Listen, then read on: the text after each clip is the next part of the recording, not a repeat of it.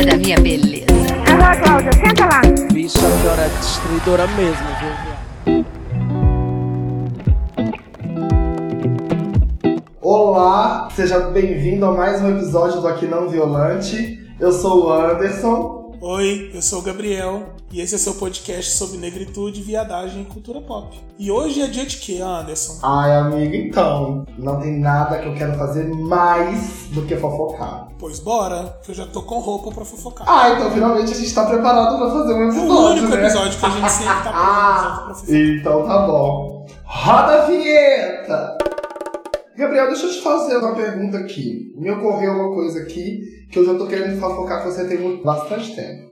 A gente é, andou vivendo nos últimos cinco anos, ou até mais, uma onda de revivals, live action e de partes 2 de filmes que fizeram sucesso outrora. E muitos deles vieram com algumas atualizações interessantes, outras não. Eu queria perguntar pra você o seguinte: assististe Um Príncipe em Nova York, parte 2? Eu assisti e, na verdade, antes de assistir, eu assisti o primeiro de novo, só pelo fator Remember. Eu fiz a mesma coisa e confesso assim, já sendo, né, aquela crítica bem mordaz, o primeiro é muito melhor, embora Como muitos filmes, né, que eles acontecem e não precisam de acontecer mais. Né? E as atualizações vieram com um pastelão, uma coisa. Ele beirou ao todo mundo em pânico. Sabe quando você, você fala assim, gente, Não precisava. não precisava desse enterro do morto-vivo. Sabe aquela coisa? A Inês já tava morta no final desse filme. Eu não entendi. O filme não foi pra lugar nenhum. E aí, assim, atualizou-se uma questão, uma única questão? Atualizou-se. Mas colocaram uma atriz, que é a Leslie Jones, Isso, Leslie Jones. pra carregar o filme nas costas. A Débora tá fazendo fisioterapia até hoje. E eu acho que a Amazon podia ter melhorado um pouquinho. Fizeram um pastelão muito do muito do muito ruim. Não foi bom. Então, mim não eu foi. também não acho que foi bom. Eu acho que não acrescentou nada. Eu acho que eu concordo com você. Se a gente tá falando do único ponto que atualizou, do mesmo ponto. Que é a questão da mulher Exato. no poder, né? Porque Zamunda não Exato. poderia ter uma. Atualizou nesse ponto, mas de uma maneira tão superficial e talvez pelo pastelão, a mensagem final não, você não sai do filme só com isso muito forte, ou com esse sentimento de falar disso. E aí o que me leva a pensar um outro lado que é assim, por que a gente não pode deixar alguns filmes em paz? O recado aqui, por que a gente não pode deixar séries em paz, sabe? Assim, Carrie Bradshaw, descansa, militante. Não precisamos de mais Sex and the City. Você já militou errado seis temporadas, dois filmes. Deixa em paz. Mano, as Kardashians Exato, cara. Se é a maior fonte de dinheiro e futilidade e diversão desse mundo moderno conseguiu descansar, por que a gente não pode deixar algumas coisas lá? E por que, que eu tô falando isso? Porque eu acho que a questão não é só da Amazon, que ela poderia ter feito melhor. Acho que todo mundo que estava envolvido na produção, o próprio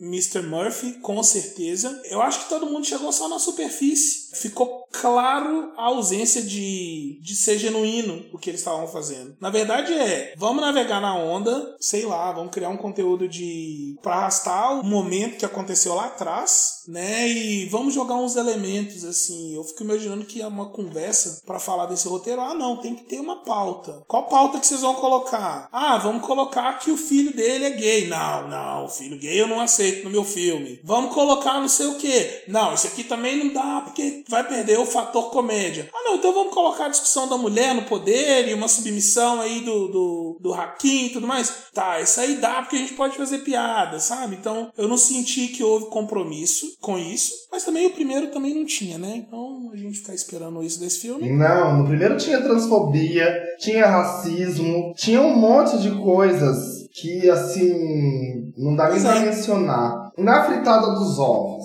fazer um, um príncipe em Nova York, depois de Pantera Negra, faz sentido, porque Pantera Negra retrata uma África futurista, retrata uma África. Claro que é muito ficcional, tá, gente? Mas a Munda também não existe, então é ficção, é ficção em qualquer nível. Você não acha que Zamunda, perto de Wakanda, fica muito pequena? Total, 100%. Eu sonhava que tivesse realmente aquele reino de Zamunda quando eu era pequeno, que existisse um lugar na África intocado, com uma natureza exuberante, abundante, com águas, cachoeiras, e um principado super luxuoso, interessante. E aí a vida foi mostrando que não, né? Não, não é bem assim a história. E aí quando vem Pantera Negra e me mostra aquela Wakanda com tanta tecnologia intocada, tem essa referência de Zamunda, né? Que é aquele reino intocado, onde o príncipe é aquela figura e, e tem toda aquela realeza, mas muito africana, né?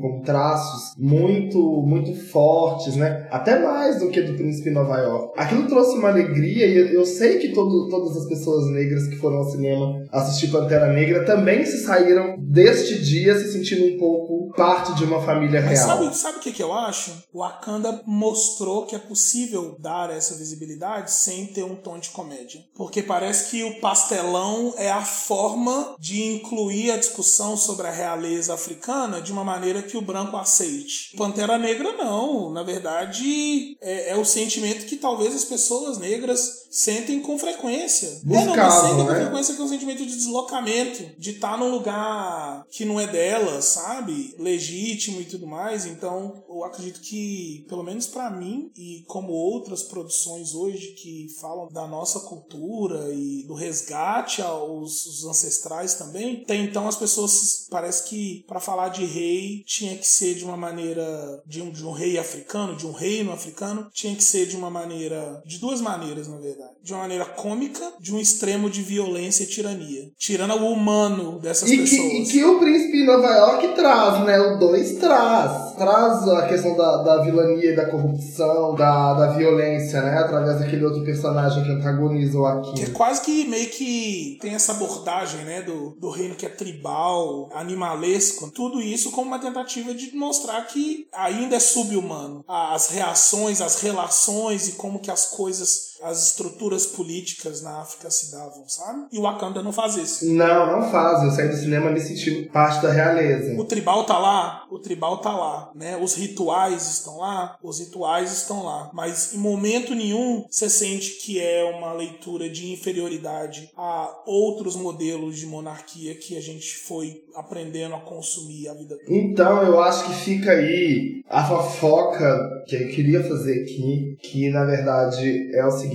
deixem alguns filmes em paz. Não precisa, gente. Filme, série. Pode dar pra fazer diferente, dá pra fazer novo. Amigo, Garotas Gilmore, eu ainda queria mais cadinho, mais quatro episódios, eu não ia reclamar, não. Quatro episódios, talvez sim, mas prefiro pensar na Lorelai como eu aprendi crescendo pensando nela, que ela nunca errou. O remake abriu um espaço pra mim de considerar que, tipo, é, talvez a vilã dessa história é a Lorelai mesmo. Talvez a mãe dela tava Sim, certa, claro. sabe? Talvez ela foi o que a Jerry foi lá em 1998, saindo das Spice Girls, tipo, ah, vou sair de pirraça, entendeu?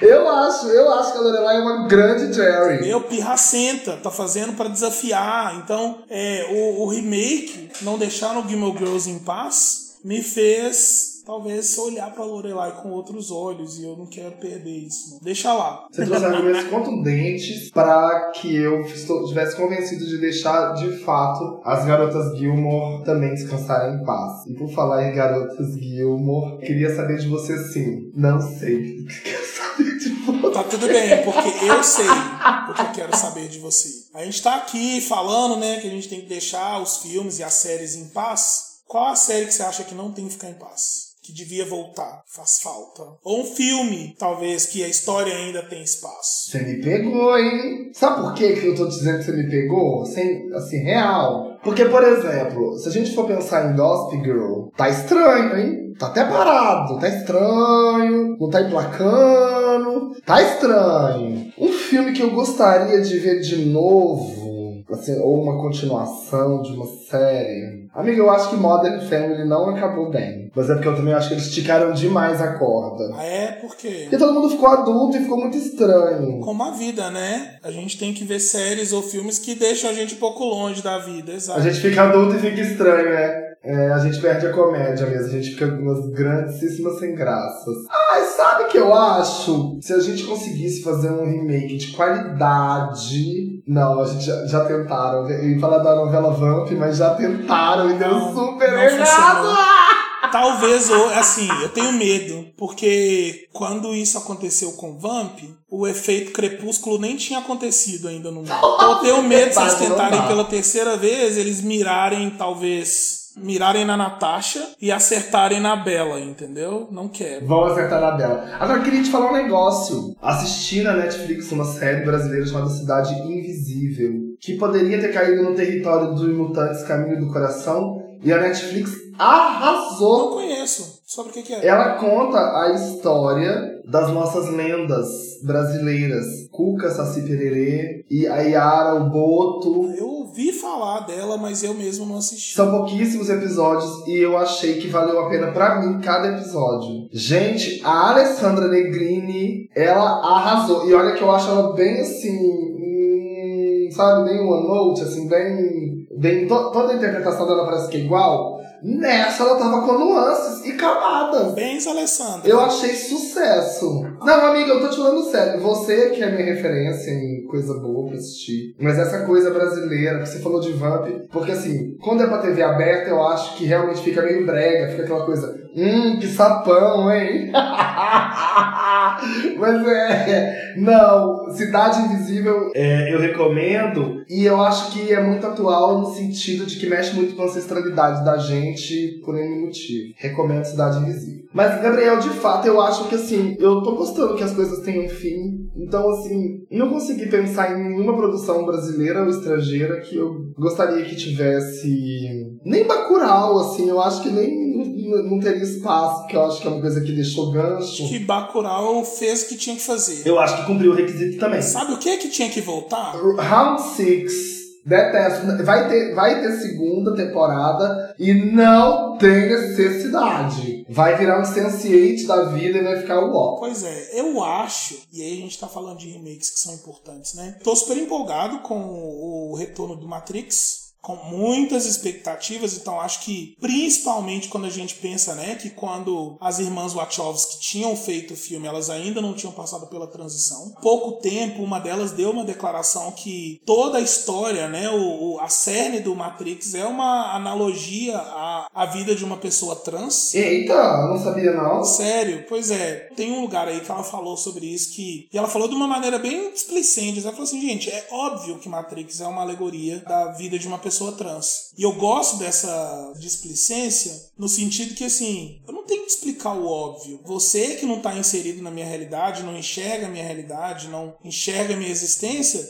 que fica chocado quando a história que eu tô contando e que reflete quem eu sou é uma alegoria sobre isso, né? Então esse é um, um não sei, a gente pode chamar de remake, né? Um- uma continuação, um revival, sei lá, enfim. Vamos ver o que, que elas produziram, o que que, na verdade, acho que a Lana Wachowski só tá por trás do filme agora, a irmã dela não tá junto. Se eu tiver errado uma das duas, desculpa. Mas uma coisa que ainda não voltou e eu gostaria de ver, talvez eu possa estar denunciando a minha idade aqui no podcast, Punk Brewster. Amigo, mas ah não. Não, sério? Sério. Você acha que é relevante depois de, depois de todo mundo odeia o Chris? Eu não sei, eu não sei se. Eu acho que dependendo de quem construir a história de novo, pode ser relevante. Mas não é esse rolê de tipo assim, ai, veja como está a Punk Brewster dos anos não sei o que agora. Não é isso. É realmente pegar supra-sumo da história e recontar ela de uma maneira diferente, com uma nova alegoria, talvez. Eu super veria. Porque é algo que é muito.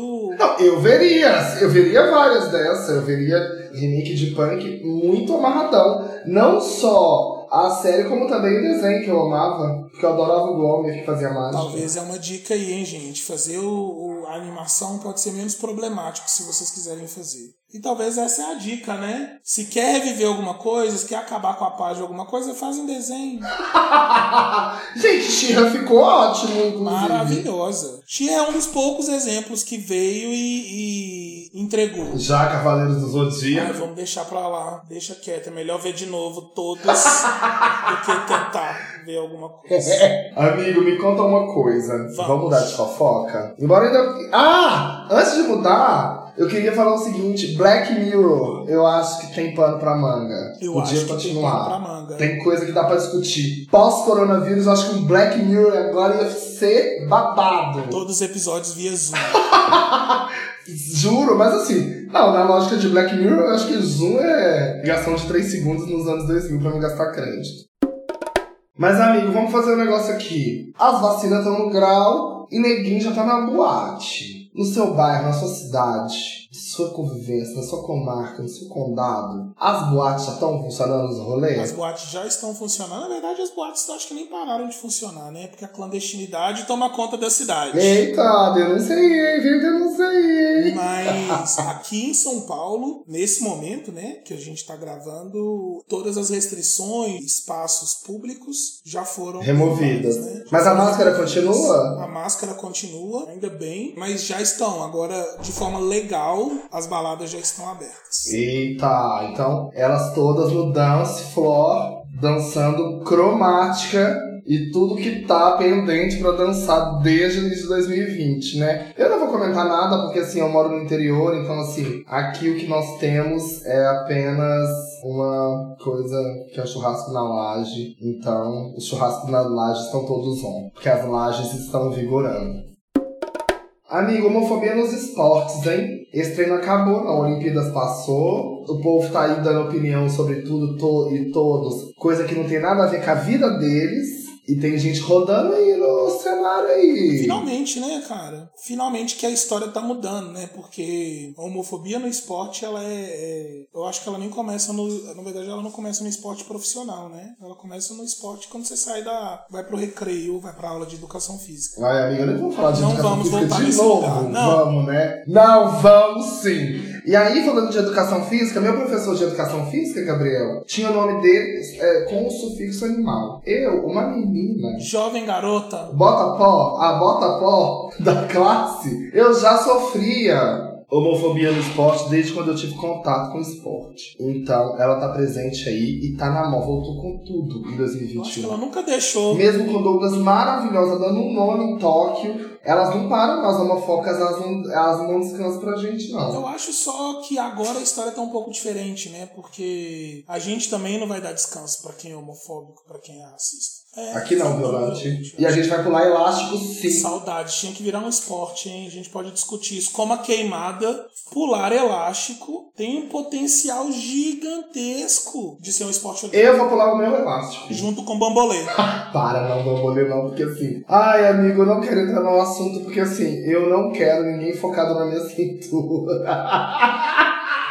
Por motivos óbvios. Abafa, abafa o caso, mas pular elástico a gente vai pular. Vai pular. E a gente. E homofóbicos não passarão, inclusive. Aqui não passa. Pra quem não sabe, gente, em algum lugar desse vasto ano de 2021, ou daquele vasto ano de 2021, a depender de quando você está nos ouvindo, um tal jogador de vôlei fez um tal de comentário. Porque a DC Comics, né, resolveu que Superman vai parir um menino gay. Né, Gabriel? É esse contexto mesmo? É, na verdade, na verdade, o novo Superman é bissexual. Exato. Nem é gay, é bi, né? É, ele vai beijar um menino. E aí, gente, a boca é do super-herói. Ele já vai prender ladrão, ele já vai lutar contra o mal, ele já vai, sabe? Ele já vai salvar o planeta. Por que, que ele não pode beijar quem ele quer, Gabriel? Você pode me responder? Eu posso te responder que ele pode beijar quem ele quer. Pronto, é isso. é sobre a about this. Ai, Jesus Cristo! Ele pode beijar quem ele quiser, assim como a gente, entendeu? E você também que tá nos ouvindo. Você sente que tá diferente agora? Que as pessoas não estão simplesmente só ouvindo e dando a outra face? Ah, não tem mais espaço pra isso A não, gente né, não tem mais outra face pra dar, não. A gente já apanhou em todas elas. Você entendeu? Eu não tenho face, não tenho testa, nem nada. Não tem mais nada pra dar. Aliás, até tenho. Eu acho que talvez a gente tá observando um levante da intolerância a aceitar as coisas. Sabe? A gente tá intolerante a aguentar tudo que a gente aguentou calado. E é um tipo de intolerância que eu apoio. Com mais liberdade pra ser, a gente produz tanto, tanto mais, sabe? A gente consegue ir tão mais longe. Nossa, não, tem, não tenha dúvida, assim. Eu acho que essa sanha, né, por silenciar as pessoas, silenciar vidas e existências, diz mais sobre quem tá silenciando e sobre a incapacidade dessas pessoas de, de conviver e, e de não abrir mão dos, desse status quo, né, dessa desses privilégios do que de quem está sendo perseguido. Porque assim, a gente aqui tá só aqui fazendo o nosso rolê de sobrevivência nesse mundo capitalista muito do ruim, para te falar a verdade, que tá dando errado pra caramba, mas tá dando muito errado e ninguém quer discutir isso. E aí vem gente ainda querer, entendeu? Ai, porque o Superman vai talvez beijar um cara num quadrinho específico, do específico, do específico, do específico. Porque assim, ninguém disse que vai se criar uma, toda uma narrativa em prol da, em torno da sexualidade do herói. Disse que ele talvez vai deixar de ser bissexual em algum momento de sua jornada. Talvez porque a sexualidade do herói na fauna amazônica equivale a um xixi de borboleta. Não é o que importa. Nem a nossa, pra falar a Exatamente, verdade. nem de ninguém. Não é nem se o Papa quiser virar uma papisa maravilhosa do nada. Rihanna já tem o look, hein? Rihanna tem mesmo, gente. E por falar em Rihanna, Eu já aceitei que a gente tem que comprar a lingerie da Rihanna na revista Demilos. É isso. na revista Demilos patrocina a gente.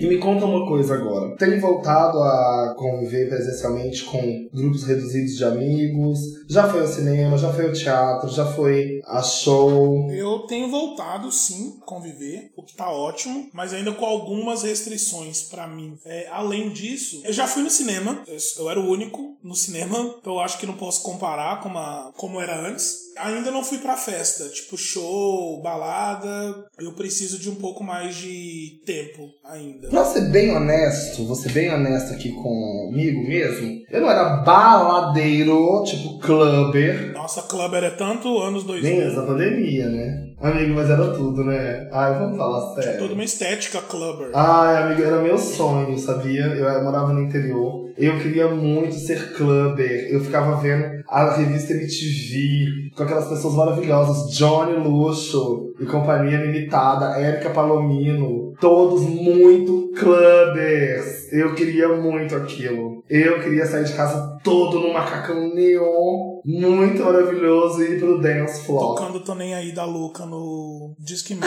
Eu estou completamente. Essa é a música!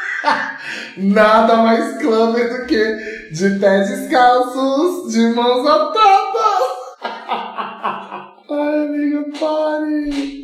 Aqui. Summer Hits Brasil. Ah, não, pelo amor de Deus, Summer Hits Brasil me lembra de Jovem Pan e Jovem Pan me dá outros gatilhos. Vamos fazer um bate-bola, jogo rápido, rapidinho aqui. Qual que tem sido seu sonho atual? Atualmente, agora tá sonhando. Nossa, eu tô sonhando com feriados longos. tipo assim, de um mês, feriado de um mês. E nem só por causa de trabalho, mas um espaço tipo de tranquilidade, sabe? Menos barulho, menos ruído. Que de fato dê pra dar uma descansada. Hoje esse é o meu sonho atual. Não venha me gongar com o seu sonho aí de Miss Brasil falando de paz mundial, não. Mas qual é o seu? Eu ia falar que o meu sonho, eu tava sonhando com fora Bolsonaro, assim. Que não teria como não, não estar sonhando com o encerramento desse projeto de poder. Mas levando pra esse viés, eu acho que um weekend com você seria ótimo, amigo. Precisamos, né? Esse feriado aí que você quer paz, eu ia levar o caos que ia temperar isso pra não deixar assim muito monótono. Só vamos fazer acontecer. Eu já tô com roupa. Pelo menos alguém desse podcast tá de roupa. Essa é a beleza do podcast, viu? Ai, Ouvintes e amigos. Vocês não estão vendo que eu tô vendo. Gabriel, uma outra coisa. A gente tá tendo uma enxurrada de produções musicais pós-pandemia aí, né? Porque, gente, desculpa, quando eu falo pós-pandemia, eu, eu tô dizendo assim, agora, nesse momento que estão voltando a abrir as coisas, as pessoas estão mais vacinadas e tudo mais, eu sei que a pandemia não acabou. Me chamou muita atenção a tal produção da Gloria Groove sobre uma música que agora esqueci o nome, cujo clipe mostra pouco do que que é a cultura do cancelamento. Gostou disso? Gostei bastante, gosto muito da Glória. A música se chama A Queda, se eu não me engano. A queda. Curiosamente, é antônimo da subida de Carol Conká. Não é por acaso, tá, amiguinhos? Nada disso é à toa. Gostei bastante. Acho que fala muito desse desejo que a gente tem, né? Principalmente de estar nas redes sociais e acompanhando tudo que tá dando errado. Se tá dando muito certo, a gente desengaja muito rápido. Fica monótono, né? Eu acho que sim, é curioso porque dá uma sensação que a gente acha que é monótono as coisas boas. Mas, assim, eu não sei você. Ai, amigo, pare. Eu acho que o que é rotina e monótono pra vida de todo mundo não é só tá tudo bom, não. Eu não fico. Eu não me sinto, não sinto monotonia de ver coisas boas acontecendo. Acho que tem que acontecer mais. Eu acho que tá precisando, assim, a gente tá cansado de ver tanta coisa estranha acontecendo, né? Na verdade, assim, a única coisa legal que eu vejo quando eu abro o Instagram chama-se Aqui Não Violante, anunciando o próximo episódio. Que bom que a gente tá fazendo isso. né? Exato. Gabriel, eu assim, eu, eu sei que a gente tem uma, um vasto repertório de fofocas e eu posso ficar aqui com você all night long, all night, all night long.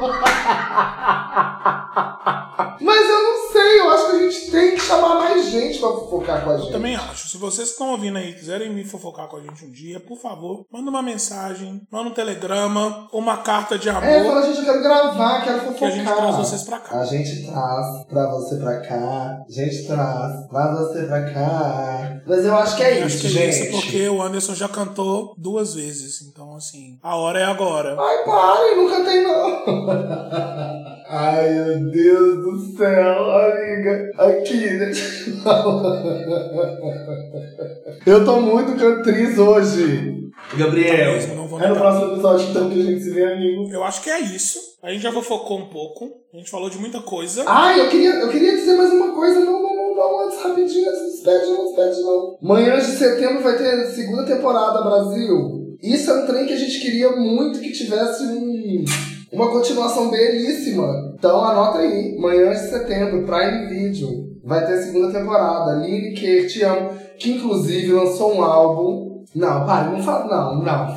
Tá muito lindo o álbum. Vitoriosa é a o meu samba que eu gosto de sambar de vez em quando. Tá muito bom. que é tá maravilhoso, muito bom mesmo. gente. E acho que isso me lembrou que a gente devia fazer um episódio aqui falando dos discos que marcaram ou marcam a nossa vida. Pode anotar aí, tá? Que vai ter um episódio só pra gente falar disso. Eita, vai vir aí, hein? Essa semana o Gabriel postou um maravilhoso da Alanis, que eu vou te falar que mamãe gosta também. Ouvi na mesma hora que eu vi a Alanis, eu eu já coloquei a Alanis aqui. Gabriel é bom. E Gabriel gosta de uma Madonna que eu adoro É, também. Uma Madonna específica e a gente vai falar disso no próximo episódio e o que, que tem de diferente. E ela não é específica da específica da específica, não. É uma Madonna específica. É uma Madonna específica que quem conhece na hora que vê sabe. Sabe, é aquela. E é nessa que a gente fica, né, amigo? Até o próximo episódio. Um beijo, bambola! Beijo, gente.